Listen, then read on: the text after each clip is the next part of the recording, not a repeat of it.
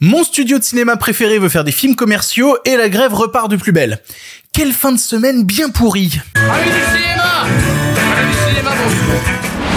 Tous et toutes et surtout à ceux et celles qui ne sont pas d'accord aujourd'hui dans le pire podcast cinéma. Le studio A24, connu pour son cinéma d'auteur de qualité, veut diversifier son contenu et se tourner vers du plus commercial. D'où ça sort ce truc, on analyse ça ensemble. Ensuite la grève, oui la grève qui n'est pas prête de se terminer parce que les studios viennent de la faire à l'envers aux acteurs de manière horrible, mais êtes-vous complètement fou? Dans la partie podcast, quelques recommandations de livres sur le cinéma par le Hollywood Reporter et dans la partie YouTube, des trailers sympas qu'il ne fallait pas rater cette semaine. Il y aura aussi la question du public et une auditrice qui viendra nous parler d'une saga horrifique complètement malsaine. Et voilà, c'est le pire podcast cinéma, le dernier de la semaine, avec vous. Eh bien, ça ne va pas être dans la poche.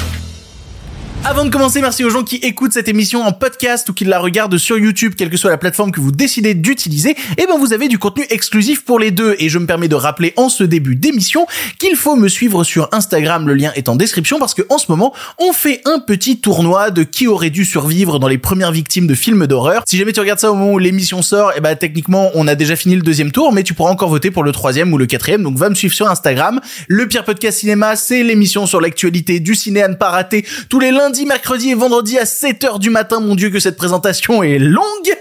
Allez, c'est parti pour les sujets du jour. Respect et robustesse, Caius C+. Alors, les nouvelles sont bonnes? Ah, ils sont pas de la dernière marée, les nouvelles Moi, je veux du féroce actualité. Connaissez-vous le studio A24, aussi prononcé en français A24 Normalement, oui, vous connaissez parce que je passe mon temps à vous rabattre les oreilles au sujet du fait que j'adore tous les films qui sortent par le studio A24. Donc, ouais, normalement vous connaissez. Parce que A24, c'est trop bien. Voilà. Est-ce que j'ai besoin d'en dire plus? Bon, pourquoi c'est trop bien A24 Eh ben parce que dans un paysage cinématographique américain sclérosé par les licences à outrance et les reboots de préquels de suites de merde, autant dire que ça fait du bien d'avoir un petit peu d'originalité. Parce que le cinéma américain, c'est pas juste les quatre grosses majors qui enchaînent les blockbusters pour rouler sur le box-office. Non, c'est aussi des réalisateurs méconnus avec des propositions de cinéma sincères produites par un studio qui a envie de pouvoir les mettre en avant. Et sans ça, eh ben le cinéma américain, bah il aurait carrément une sale gueule. Oui, il ferait pas le figure. On peut dire ça de manière polie, il ferait pas le figure. Bon, si je dois citer les films auxquels A24 s'est associé, ce qu'il faut savoir c'est qu'au début des années 2010, à la base A24 c'est pas un producteur de films, c'est un distributeur. Et qu'est-ce qu'il a distribué au début? À quel film il s'est dit tiens, j'ai envie de m'occuper de ces films-là? Et eh ben il s'est occupé de Spring Breakers d'Harmony Corrine qui est juste encore un des plus grands films de la décennie 2010 mais personne n'est prêt à avoir cette conversation. Euh, ils sont occupés aussi de The Bling Ring de Sofia Coppola, de Enemy de Denis Villeneuve ou encore de Under the Skin de Jonathan Et je pourrais continuer à citer plein de films distribués par A24. Dites-vous juste qu'ils ont du pif quand il s'agit de dénicher des talents. Et à force de les dénicher, bah, A24 en 2016, ils se sont dit, bah, pourquoi pas produire des films nous-mêmes. Et du coup, le premier film qu'ils ont produit, bah, c'est en 2016, c'est Moonlight de Barry Jenkins, qui va repartir ensuite avec l'Oscar du meilleur film. Voilà, première production, premier Oscar du meilleur film. Quand je vous dis qu'ils sont bons, c'est qu'ils le sont pas qu'un peu. Ils se sont donc lancés dans le secteur de la production, et là, alors là, je peux citer des tonnes de gens, euh, ne serait-ce qu'un gars comme Ari Aster, donc réalisateur d'Hérédité, Midsommar, Boys Afraid, et eh ben un type comme lui doit toute une partie de sa carrière au fait que A24 ait accepté de produire ses films. Et au milieu des années 2020, il y a eu une grosse accélération de la part du studio. En gros, ils ont gardé le secteur de la distribution pour continuer à sortir des films qui n'étaient pas des films américains, notamment euh, bah, voilà Saint Maud qui est un film britannique ou encore euh, Close de Lucas Dont qui est un film franco-belge et qui a été distribué par A24 sur le territoire américain. Et à côté de ça, bah, ils ont continué à produire des trucs. Et là, je peux pas citer tout ce qu'ils ont produit. J'avais commencé à faire une liste, mais en gros, dedans il y avait The Lighthouse, il y avait Uncut Gems, il y avait The Green Knight, il y avait X et sa suite Pearl, il y avait The Whale, ou bah tiens, même si j'oublie, Everything Everywhere All at Once, qui a littéralement aussi gagné un Oscar du meilleur film. Voyez tous les films que j'ai cités, renseignez-vous sur A24. Globalement, ce qu'ils produisent, c'est que du lourd. Avec ce genre de choix, A24 s'est forgé un groupe de fans, dont je fais partie, et ont relancé une dynamique qu'on n'avait pas vue depuis très longtemps dans le cinéma américain, à savoir la dynamique des studios. C'est-à-dire qu'il y a des décennies, la dynamique de studio, elle avait un sens. C'est-à-dire que dans les années 40, 50, tu disais, je vais voir le nouveau film de la Warner, je vais voir le nouveau film Universal, ça voulait dire quelque chose. Alors qu'aujourd'hui, ben, euh, bah à la limite on le dit encore pour Disney mais encore même pas tellement. En fait on cite les licences de Disney. On dit je vais voir le nouveau Star Wars. On dit je vais voir le nouveau Marvel. Quand on dit je vais voir le nouveau Disney c'est qu'on parle de films d'animation. Et encore ça regroupe des trucs plus larges parce qu'il y a Disney il y a Pixar. Ça a plus la même symbolique du tout. Alors que pour nos chers cinéphiles actuels eh ben dire je vais voir le nouveau film distribué ou produit par A24 ça a un sens. C'est un gage de confiance. On se dit j'ai déjà vu d'autres films produits par ce studio. Je sais que j'aime ce qu'ils produisent comme film film. S'ils ont misé sur ce cheval, eh ben ça veut dire qu'à la fin, il va passer la ligne d'arrivée. Est-ce que vous saisissez l'analogie? Et je pense que ça aussi, ça joue beaucoup sur le fait que A24, plus que de vouloir produire des films qui vont marcher en salle, ce qui les intéresse, c'est de produire des bons films. Et qui ensuite, s'ils sont bons, par le bouche à oreille, vont réussir à marcher au box-office. On se rappelle du phénomène Everything Everywhere All At Once, qui par son bouche à oreille est devenu le film A24 avec le plus gros box-office. Alors que sur le papier, Everything Everywhere, le film est invendable. En plus, il a pas un casting qui est ultra connu. Du coup, réussir à avoir un tel succès, ça prouve que ben, leur méthode de miser sur la qualité, bah ça a l'air de fonctionner. Et si ça fonctionne, et ben voilà, bravo, champion du monde, champion du monde. Voilà, voilà. Bon, on s'est bien amusé? C'est bon? On a bien profité?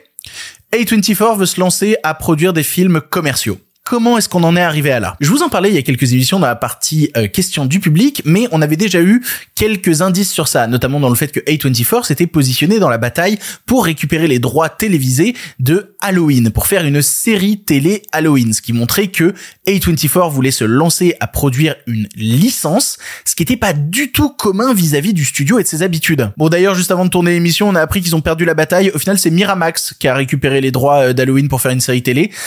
Voilà, voilà, voilà c'est dommage. A24 qui fait une série Halloween, ça m'aurait intéressé, mais des os pas des os. Pour réfléchir pleinement à la question de qu'est-ce que ça vaut A24 aujourd'hui, eh bien, il faut se poser la question de combien vaut le studio.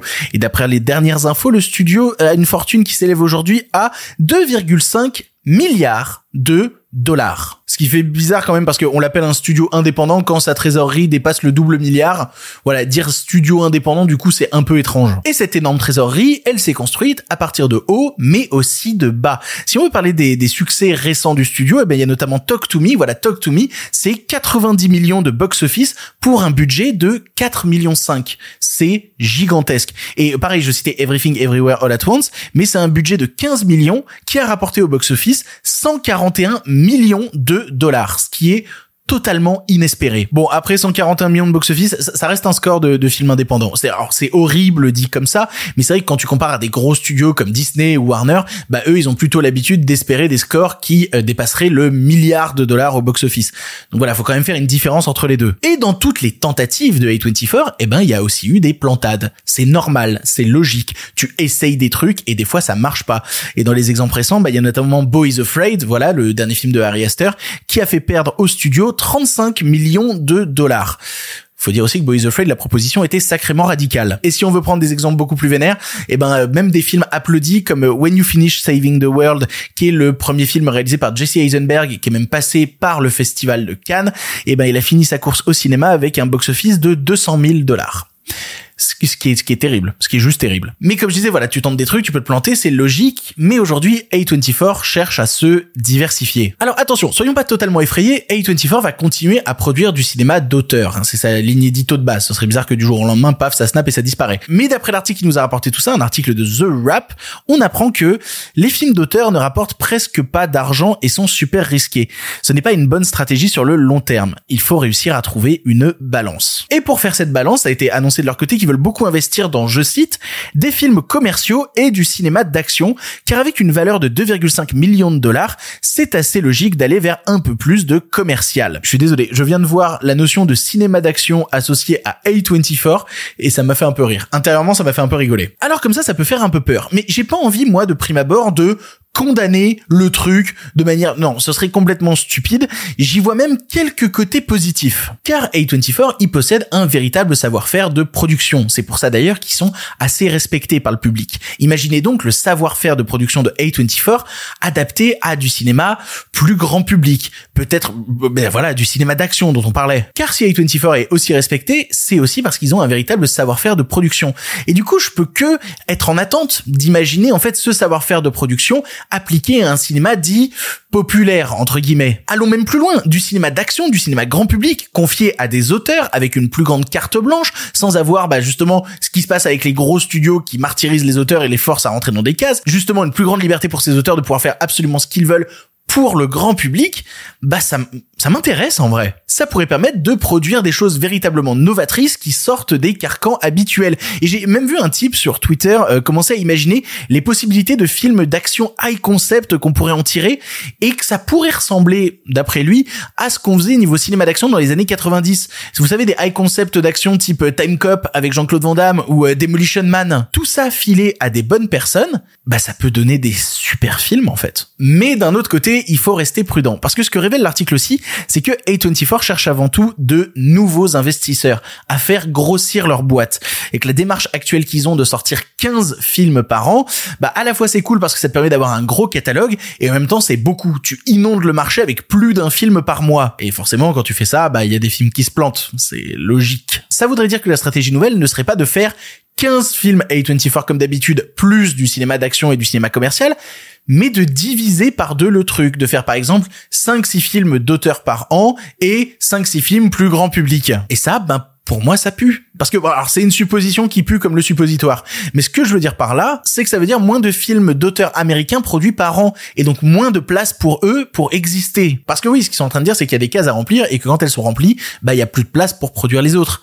Du coup, c'est Et ça, cette notion-là de ne pas ajouter une nouvelle branche dédiée à un cinéma commercial, mais de réduire la branche actuelle pour compenser avec plus de commercial autour, bah moi ça me fait un peu peur. Ça me fait un peu peur surtout quand euh, je mate le, line-up à venir, que je vois les prochains films A24 à court terme, qui sont des films que j'ai très envie de voir, à savoir euh, bah, le nouveau film de Sofia Coppola, Priscilla, euh, Dream Scenario avec Nicolas Cage, et surtout The Zone of Interest de Jonathan Glazer, que je vois normalement le jour où sort cette émission. Vous n'imaginez pas à quel point j'ai hâte. Et pour les trucs à long terme, j'ai vu aussi qu'ils vont sortir le nouveau Alex Garland, réalisateur d'Ex Machina, le nouveau Rose Glass, réalisatrice de Sainte Maud, le nouveau Steve McQueen, réalisateur de trop de trucs, de Hunger, de Shame, ou euh, le nouveau David Lowery, réalisateur bah, récemment de The Green Knight ou de A Ghost Story. Bref, c'est une affaire à suivre qui me donne autant d'espoir que d'inquiétude. Faites pas tout foirer avec 24. On s'amusait bien. On on a envie de continuer à s'amuser. S'il vous plaît. S'il vous plaît. Connaissez-vous la grève? Putain, la grève ah J'en peux plus des connards de studio qui font n'importe quoi et qui font que cette grève s'éternise encore, encore et encore. Je peux vous dire que vu les dernières nouvelles, on est parti pour en entendre parler vraiment extrêmement longtemps de la grève et que ma bouteille de Prosecco sur la table, elle est pas prête de sauter. Non, non, on va bien attendre 2024. Bon, résumé des événements récents pour ceux qui n'ont pas suivi. La grève des scénaristes, c'est terminé, c'est bon, c'est plié, ils sont repartis bosser, ils ont obtenu ce qu'ils voulaient et maintenant c'est aux acteurs de négocier avec les studios et ça fait deux semaines maintenant qu'ils négocient. En deux semaines, ils ont fait cinq réunions et on sentait que c'était un petit peu compliqué parce que sur les points extrêmement importants, à savoir l'intelligence artificielle et euh, les paiements résiduels des plateformes, c'est-à-dire si un programme a du succès sur les plateformes, et eh ben que les acteurs soient payés en conséquence, c'est-à-dire que eux aussi aient droit à une part du gâteau, et eh ben sur tout ça, les studios et les plateformes étaient pas particulièrement prêts à bouger. Donc ça puait parce que côté studio, on veut faire joujou avec des robots et on veut pas payer correctement les gens. Et là, après deux semaines de réunion, les négociations se sont officiellement stoppées. Stop, on arrête, ça marche pas et allez vous faire cuire le cul. Qu'est-ce qui s'est passé? D'après l'article récent de Deadline, on a appris de la bouche de Carole Lombardini. Si vous suivez assidûment l'émission, normalement vous connaissez Carole Lombardini qui est la présidente des négociations euh, côté euh, studio et on l'aime pas beaucoup ici, pas particulièrement. J'ai même fait toute une émission qui lui est dédiée, je vous conseille, c'était il y a quelques semaines. Elle a déclaré, je la cite, après de nombreuses conversations, il semble clair que le fossé entre l'AMPTP, donc c'est le syndicat qui représente les studios et les plateformes, et la SAGAFTRA, donc la SAGAFTRA c'est ce qui représente les acteurs, eh bien le fossé est trop grand et que les discussions n'avancent plus dans une direction productive. Il semblerait même d'ailleurs d'après un autre article de Deadline que les discussions ont été bien plus rock'n'roll que d'habitude. C'est le mot qui a été euh, utilisé. Mais quel est ce fossé dont parle notre chère et douce négociatrice? Alors sachez qu'on a d'abord eu le communiqué des studios avant le communiqué des acteurs, ils ont clairement grillé euh, la priorité mais c'est pas la première fois qu'ils le font. Et alors je vais pas vous lire tout en entier mais en gros pour faire un résumé très simple, les acteurs sont intraitables concernant la question des paiements résiduels. Voilà, ils veulent être payés convenablement quand un programme marche bien sur une plateforme. Et pour ça, ils ont demandé en gros que les studios versent aux comédiens 2% des bénéfices potentiels. 2%. C'est pas énorme 2%. Après quand on parle en chiffres c'est quand même un peu plus gros. Si on prend tous les studios réunis ensemble, hein, donc ça veut dire chacun ce sera une partie mais là tous ensemble, ça représente 800 millions de dollars par an. Ce qui signifie donc que tous les studios réunis gagnent 40 milliards de dollars par an. Donc 800 millions au milieu, ah, c'est à relativiser. Mais non, c'est pas à relativiser parce que les studios, ils ont dit que reverser 2% des bénéfices aux acteurs serait, je les cite, un fardeau économique intenable. Et ils ont ajouté en plus un petit truc paternaliste derrière. Nous espérons que la SAG-AFTRA reconsidérera sa décision et reviendra bientôt à des négociations productives. Rafalez bien vos grands morts.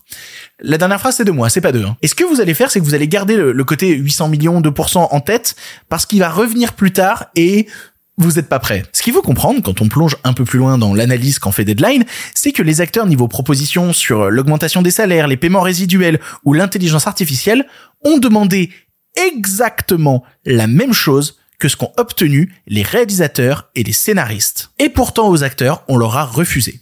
Ils ont demandé les mêmes pourcentages que les scénaristes. Et on leur a dit, allez vous faire cuire le cul. Du coup, tu te dis qu'il y a un peu de poids de mesure et tu t'interroges, tu attends patiemment que le communiqué des acteurs arrive. Et le communiqué est tombé dans la nuit, qu'est-ce qu'ils ont à dire? Dans un très long post, ils ont tout expliqué en détail et vous vous doutez que la réalité est un peu plus cracra que ce que présentent les studios. Pouvait-elle encore être plus cracra que ça, me direz-vous? Je vais vous lire des morceaux choisis du communiqué. Je vous assure, quand on pense qu'on a déjà touché le fond, non, il est toujours possible de creuser encore. Je cite. C'est avec une déception profonde que nous vous informons que les PDG de studios ont quitté la table des négociations en refusant de répondre à notre dernière proposition. Donc déjà, on apprend que c'est les studios qui ont quitté les négos et c'est pas les acteurs. Donc c'était joli de se donner le beau rôle, mais c'est vous qui vous êtes barré de la table. Et après, vous pointez le syndicat des acteurs comme les méchants. Ça me tue. Nous avons tenté de négocier de bonne foi, malgré le fait que la semaine dernière, ils nous ont présenté une offre qui était, de manière choquante, inférieure à celle qu'ils nous avaient fait avant que la grève ne commence. Le culot des studios. Il y a eu des mois de grève, et quand ils reviennent avec une proposition, c'est une proposition en dessous de celle qu'ils ont fait avant la grève. Mais j'ai pas assez d'insultes pour les caractériser. Ces entreprises refusent de protéger les comédiens d'être remplacés par des intelligences artificielles. Elles refusent d'augmenter les salaires pour coller à l'inflation. Et elles refusent de partager une infime partie des immenses revenus que notre travail génère pour elles. Au lieu de cela, ils utilisent des techniques d'intimidation. Ce soir encore, ils ont intentionnellement déformé à la presse le coût de notre proposition en la surestimant de 60%. Ils ont fait de même avec l'intelligence artificielle prétendant protéger le consentement de l'artiste, mais en obligeant le consentement des acteurs le premier jour d'emploi afin qu'on le fasse de lui une réplique numérique réutilisable. Donc comme je vous le disais tout à l'heure, le 800 millions de dollars cité par les studios, bah c'est visiblement une info qui a été ultra exagérée. D'après le syndicat des acteurs, leur proposition coûterait en réalité 50 centimes par abonnement à une plateforme par an. En d'autres termes, si je fais un calcul approximatif, voilà, si vous payez l'abonnement Netflix le plus cher à 18 euros par mois, ça veut dire que 210 euros va à la plateforme et que 6 euros va pour payer les acteurs. Ah, c'est sûr que quand tu vois des choses comme ça, bon, alors c'est un calcul approximatif, hein, mais ça fait quand même un peu relativiser. Je termine la citation. Les studios utilisent la même stratégie ratée qu'elles ont tenté d'infliger à la WGA, donc le syndicat des scénaristes. Diffuser des informations trompeuses pour tenter de tromper nos membres et les amener à abandonner notre solidarité et à faire pression sur nos négociateurs. Mais comme tous les scénaristes, nos membres sont plus intelligents que cela et ne se laisseront pas tromper. Nous avons trop sacrifié pour capituler devant leur obstruction et leur cupidité. Nous sommes unis et prêts à négocier aujourd'hui, demain et chaque jour. Vous vous souvenez il y a quelques émissions quand je vous disais que c'était vraiment le moment de pas lâcher parce que les studios risquaient de vraiment vouloir la mettre à l'envers aux acteurs et de les faire passer pour les méchants C'est maintenant. Voilà, c'est maintenant. Clignez pas trop des yeux, vous allez rater le truc. C'est exactement maintenant que c'est en train de se produire. Et en plus, comme d'habitude, les studios ont balancé leur communiqué en premier, comme ils avaient fait en août avec les scénaristes. Ils ont utilisé la même méthode. C'est incroyable qu'ils continuent dans ce truc. Et en parallèle de ça, bah, t'as une campagne de communication qui commence de la part des gens qui ont déjà signé des contrats avec les gros studios et notamment bah, des réalisateurs qui commencent à faire des défilés sur des plateaux télé pour venir raconter à quel point la grève va ralentir des projets. L'exemple récent, c'est Jennifer Lee qui est affiliée à Disney et qui est venue se plaindre à la télé deux heures après cette histoire-là. Alors peut-être que le timing est juste pas bon, mais je trouve que quand même c'était pas le moment. Elle est venue raconter, ah bah je suis désolé, mais la Reine des Neiges 3, vu la grève, il arrivera forcément en retard. Est-ce que je préfère avoir la Reine des Neiges 3 dans les temps ou que des gens puissent payer leur loyer. Oh, j'ai du mal à choisir, dites-moi. Et ça me bute que la technique des studios soit aussi prévisible. C'est- C'est-à-dire que, en fait, je suis pas sûr. En fait, je suis surpris de pas être surpris. Voilà, c'est exactement ce qui se passe. Au moins, je suis rassuré parce que je me dis que le syndicat des acteurs va rien lâcher. Et vu tous les dons qu'ils ont eus, eh ben la caisse de grève est assez remplie pour qu'ils puissent tenir encore un long moment. Et d'ailleurs, petite lueur d'espoir dans ce monde de merde, il y a une news de dernière minute qui est tombée juste avant que j'enregistre. On a appris qu'un projet de loi risque d'être voté aux États-Unis, s'appelant le No Fake Afin de protéger les acteurs d'être remplacés par des doublures en intelligence artificielle. Et si jamais cette loi est adoptée, les studios comme les plateformes auront plus de manœuvres de négo et seront obligés de se confronter au fait que allez vous faire cuire le cul avec l'intelligence artificielle. Il y a un pote qui me disait bah oui évidemment ils ont remarqué que ChatGPT c'était pas encore assez performant donc ils ont concédé avec les scénaristes mais ils savent qu'ils peuvent déjà faire des doubleurs numériques et sur ça ils veulent pas concéder. Putain mais quel cynisme, quel cynisme. Je vais finir par faire un t-shirt avec marqué quel cynisme. Voilà qui achèterait ça? Vous l'aurez compris, la grève n'est pas prête d'être terminée et on va pas faire péter la bouteille de Prosecco avant 2024. Je vous tiendrai au courant dès qu'on a des nouvelles. En attendant, la lutte continue et elle continue encore plus qu'avant. Ça y est, je suis remonté, je suis énervé. Ça, ça faisait longtemps que j'avais pas été autant énervé par la grève.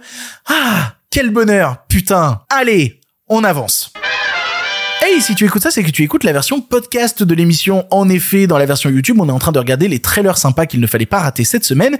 Et nous, de notre côté, eh ben, on va parler de livres. Parce que c'est vrai que dans cette émission, on conseille rarement des trucs à lire, et c'est quand même dommage. Parce que perso, en fait, toute une partie de ma culture ciné, je l'ai fait en lisant des livres à ce sujet. J'ai notamment un pote qui récemment me demandait comment tu fais pour écrire sur le cinéma et tout? Je dis bah avant d'écrire, faut avoir lu beaucoup de trucs, faut lire énormément de choses. Et donc, quitte à vous recommander euh, des livres, des choses dans ce genre-là, ben par chance, le Hollywood Reporter a sorti une liste de ce qui sont pour eux les 100 meilleurs livres au sujet du cinéma à lire impérativement. Je vais pas vous lire les 100 livres qui sont filés par le Hollywood Reporter, je vous ai mis le lien en description si jamais ça vous intéresse de découvrir la liste complète, mais je vais au moins aborder certains du top 10 et d'autres, en fait ceux que j'ai lus pour vous encourager à faire de même. Déjà en top 1, euh, c'est pas étonnant, euh, classique absolu, ils ont mis Hitchcock Truffaut, alors qui est majoritairement en fait un entretien entre le cinéaste François Truffaut et Alfred Hitchcock, qui reprennent en fait chronologiquement la filmo euh, bah, du cinéaste américain Hitchcock pour décortiquer tous ses films et comment le bonhomme y insère de la technique au service de l'émotion. C'est une référence absolue. Vraiment, si jamais ça vous intéresse de découvrir les petits trucs qu'il y a derrière les films d'Hitchcock et qui donnent ces films immenses, lisez Hitchcock Truffaut, c'est passionnant. En cinquième position, il y a le livre I Lost It at the Movies de la critique de cinéma Pauline Kael. Alors on a beaucoup parlé de Pauline Kael récemment parce que euh, il y avait une rumeur à un moment que le prochain film de Tarantino soit à son sujet et globalement I Lost It at the Movies, c'est un livre qui est un recueil de textes écrits par la critique et qui permet de développer à son tour une pensée critique sur le cinéma. Et d'ailleurs, si ça vous intéresse, euh, dans les refs de, de critiques cinéma qui ont écrit des trucs et qui sont dans le classement du Hollywood Reporter, à la 35e place du top, il y a évidemment événement qu'est-ce que le cinéma d'André Bazin, qui est donc un critique de cinéma français issu des cahiers du cinéma? Alors c'est un peu exigeant à lire, mais oh putain c'est putain de passionnant. C'est putain de passionnant pour mieux comprendre les films. Autre référence ultime, mais alors ultime, sûrement mon préféré de la liste. En huitième position, il y a Faire un film de Sidney Lumet, qui est je pense le livre à lire pour toute personne rêvant un jour de faire des films ou qui au moins s'intéresse au sujet. Déjà parce que la carrière de Sidney Lumet, elle est on ne peut plus gigantesque et brillante, mais aussi parce qu'en fait on peut le voir comme une bible des tips et astuces pour primo cinéastes qui se posent des questions sur comment faire telle ou telle chose. Beaucoup disent même qu'ils pensaient savoir comment faire un film avant de lire ce livre et de réaliser en fait que oh merde putain je savais absolument rien au final. Donc voilà, faire un film de Sidney Lumet. Bientôt Noël arrive, offrez-le aux gens passionnés de cinéma, ça va leur plaire. Pour citer des rêves que je connais qui sont un peu plus bas dans le classement, euh, il y a Hollywood Babylon de Kenneth Anger, alors qui est un ouvrage passionnant qui fut interdit aux États-Unis euh, au milieu des années 70. En fait, tout le but c'était de révéler la face cachée du cinéma américain des années 50. Voilà, en fait si vous aimez l'ambiance de Babylone de Damien Chazelle et les gossips, eh ben foncez. Parce que en plus des gossips, ça vous décrit en fait toute une histoire de la géopolitique du cinéma américain. Il y a aussi dans le top des refs un peu plus récentes, hein, comme notamment en 38e, il y a The Big Goodbye, qui part du film Chinatown de Polanski pour essayer d'analyser le Hollywood de l'époque. Ça, c'est sorti en 2020. Et encore dans les plus récents, il y a Cinéma Spéculation de Tarantino en 51e, qui est un petit peu le petit guide des références plus ou moins obscures de Tarantino. Bah, si le cinéaste vous intéresse, et eh ben c'est plein de films qui vous conseillent. Autant dire qu'il y a des belles choses à voir dedans. Une dernière ref d'un livre que j'aime bien, qui est en 72e position. Alors, je vous préviens, c'est un peu moins grand public, mais c'est un truc que j'aime beaucoup s'appelle euh, Rebel Without a Crew. C'est un bouquin de Robert Rodriguez qui est sorti en 95 et qui explique en détail comment ce type, qui réalisait à 23 ans des petits films avec une caméra euh, pourrie, des petits films qui coûtaient 7000 euh, dollars, et eh ben c'est hissé avec le temps parmi les top players du cinéma américain. Alors forcément c'est un peu daté parce que le livre est sorti en 95, donc à l'époque où lui il a sorti Une nuit en enfer, mais le bouquin est bourré d'anecdotes et de conseils inspirants pour la jeunesse. Ah et aussi en 88 il y a un livre que j'ai déjà cité dans l'émission qui s'appelle Walt Disney de Triumph of American Imagination. C'est plein d'anecdotes sur pourquoi Walt Disney c'était un putain de génie, mais aussi un putain de gros con. Euh, C'est super comme bouquin, c'est super. Si jamais vous voulez en découvrir d'autres, de toute manière, je vous mets en description un lien qui vous permet de retrouver la liste intégrale du Hollywood Reporter. Il y a à boire et à manger à l'intérieur, voyez ce qui vous intéresse. Mais si je dois bien dire une chose aux gens qui m'envoient souvent des messages pour me dire, eh, comment est-ce que je peux mieux comprendre le cinéma ou quoi, lisez des trucs à son sujet. Vraiment, je crois qu'on sous-estime un peu trop la lecture dans le milieu de euh, la compréhension d'une partie du cinéma. Je me suis fait moi personnellement toute une partie de ma culture en lisant des références de magazines français, que ce soit les cahiers, que ce soit positif, ou même des trucs euh, quand j'étais beaucoup plus jeune, que ce soit euh, Ciné Live, Première, voilà, Studio, je lisais ça, et plus tard euh, Mad Movies et tout. C'est aussi en fait ces articles, ces critiques écrits par des journalistes extrêmement documentés sur certains sujets de pointe que moi je connaissais pas du tout, et ben qui m'ont permis de me forger aussi une partie de ma culture, de me dire putain ce journaliste me parle de ce truc-là et ça m'intéresse. Et les livres à ce niveau-là, bah c'est quand même la référence ultime. Bref, lisez des bouquins, le lien est en description, et nous, on avance. Les nouvelles n'étaient pas très fraîches, en effet. Eh, il est l'heure de la question du public. Vous le savez, à chaque émission, je poste une story sur Instagram. Suivez-moi sur Instagram où je vous dis, eh, vous avez des questions sur le cinéma en ce moment? Et bah, vous pouvez poser une question. Et la question du jour, je suis content qu'on me l'ait posée, c'est Frost78 qui me demande, Pierre Jolivet et Jeanne Herry ont parlé sur le cinéma français. Qu'est-ce qu'ils y reprochent exactement? Alors, merci de poser la question parce que j'avais complètement pas vu passer ça. Tout ça s'est passé dans un entretien avec le Point Pop, avec euh, Philippe Gage, où étaient invités les deux personnes en question. Si vous connaissez pas ces deux noms, c'est des réals euh, respectivement présidente et co-président de l'ARP. Alors je cite euh, l'article en question, la Société civile des auteurs, réalisateurs et producteurs, qui a pour but de participer au grand débat et aux négociations sur la régulation de l'avenir du secteur du cinéma. Et si vous connaissez pas leur travail, Jeannery cette année, elle a notamment réalisé le très bon Je verrai toujours vos visages et euh, Pierre Jolivet à côté. Bon, lui, il a une carrière qui a démarré dans les années 80, il a réalisé beaucoup de trucs, mais le film pour lequel il est le plus connu, c'est Ma petite entreprise, qui est sorti en 99 avec Vincent Lindon. Ils étaient interrogés sur un truc vraiment pas simple euh, suite au rapport qu'il y a eu de la Cour des comptes dont je vous avais parlé il y a putain j'ai dit la Cour des cons la Cour des comptes. Ah mon dieu lapsus. Suite au rapport de la Cour des comptes dont je vous avais parlé il y a plusieurs émissions on leur a demandé produit-on trop de films en France? Et leur réponse me plaît pas mal. Je vais surtout lire ce qu'ils ont dit en fait parce que bah, ils sont vachement plus euh, calés sur le sujet que moi et je trouve que leurs réflexions sont pertinentes. Pierre Jolivet a déclaré "La Cour des comptes a raison de s'interroger, mais on va quand même pas s'imposer un numerus clausus sur les films français. On n'est pas dans un système soviétique. Nous sommes pour une révision du système d'aide. Nous notre obsession c'est la diversité des films qu'il s'agit de protéger tout en révisant le système. Mais sur l'excès de films en France, relativisons un peu les choses en observant qu'aux États-Unis, on produit environ 1500 films par an, dont 600 ne sortiront jamais au cinéma. Et Jeannery en face, elle a précisé, la diversité idéale, c'est beaucoup de films de tous les budgets. Et nous avons peut-être laissé la place à une trop grande polarisation en France entre les films à gros budget et énormément de films à tout petit budget. Dans les deux cas, il y a des exemples de films mal produits, au sens de produits avec un budget mal adapté à leurs besoins réels. Parce que ça, c'est une phrase qui est ressortie de l'article et que des gens ont utilisé à tort et à travers, à savoir, on produit mal des films en France, mais il faut écouter ce qu'elle précise ensuite. Certains petits films auraient besoin d'un financement plus important pour leur donner les moyens de leur ambition et mieux payer les auteurs. D'autres films plus gros sont surproduits avec de l'argent qu'on ne voit pas forcément à l'écran. En plus, ils ne sont pas forcément rentables en salle. Ça, je crois que c'est une petite dédicace à Danny Boone. Voilà. Bisous Danny. Et sa conclusion à tout ça, c'est est-ce qu'il y a trop de films? Non, je trouve pas. Un film est un geste artistique et c'est formidable que tant de gens continuent à en faire en France.